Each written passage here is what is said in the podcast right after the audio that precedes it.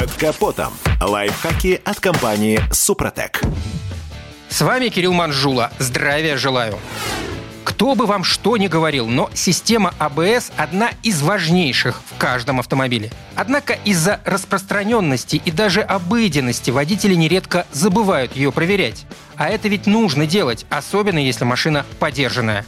Если рассматривать момент покупки подержанной машины, то надо помнить, что неисправности АБС продавец может скрыть. Это делается с помощью сканера. Ошибки стираются, а потом, когда автомобиль меняет собственника, косяк появляется снова. Поэтому нужна обязательная диагностика, ведь если блок системы придется менять, это больно ударит по карману нового владельца. Да и ремонт недешев. Еще один важный момент, когда ошибки стерты, тормозная система работает, но не корректируется электроникой. Поэтому перед покупкой БУ автомобиля этот нюанс нужно проверить.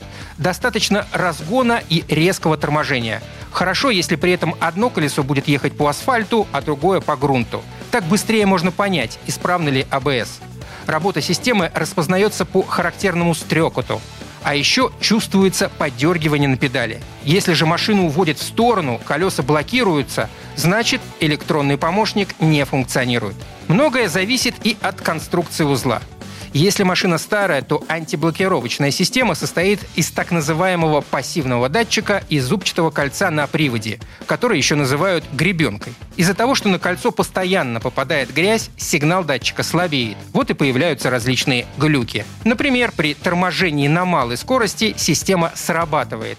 Если расслабиться, то можно кому-нибудь въехать в задний бампер.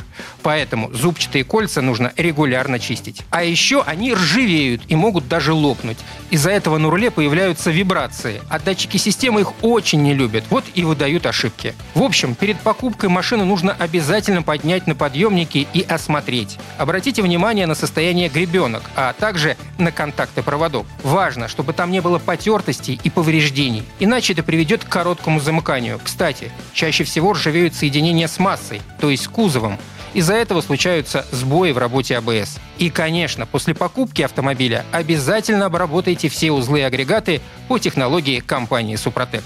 На этом пока все. С вами был Кирилл Манжула. Слушайте рубрику «Под капотом» и программу «Мой автомобиль» в подкастах на нашем сайте и в мобильном приложении «Радио КП», а в эфире с понедельника по четверг в 7 утра. И помните, мы не истина в последней инстанции, но направление указываем верное. Спонсор программы ООО «НПТК Супротек». Под капотом. Лайфхаки от компании «Супротек».